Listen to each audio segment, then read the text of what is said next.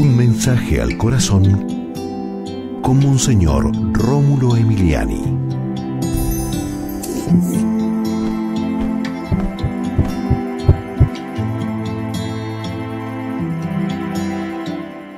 Mi madre y mis hermanos son los que escuchan la palabra de Dios y la cumplen.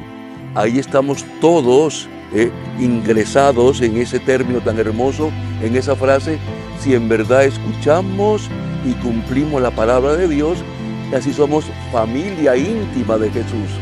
Jesús, gracias por llamarnos a ser tu familia, tu sangre en la cruz derramada nos hizo ya entrar en tu corazón.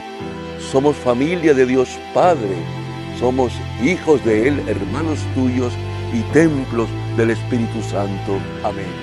Y recuerda, con Dios eres invencible.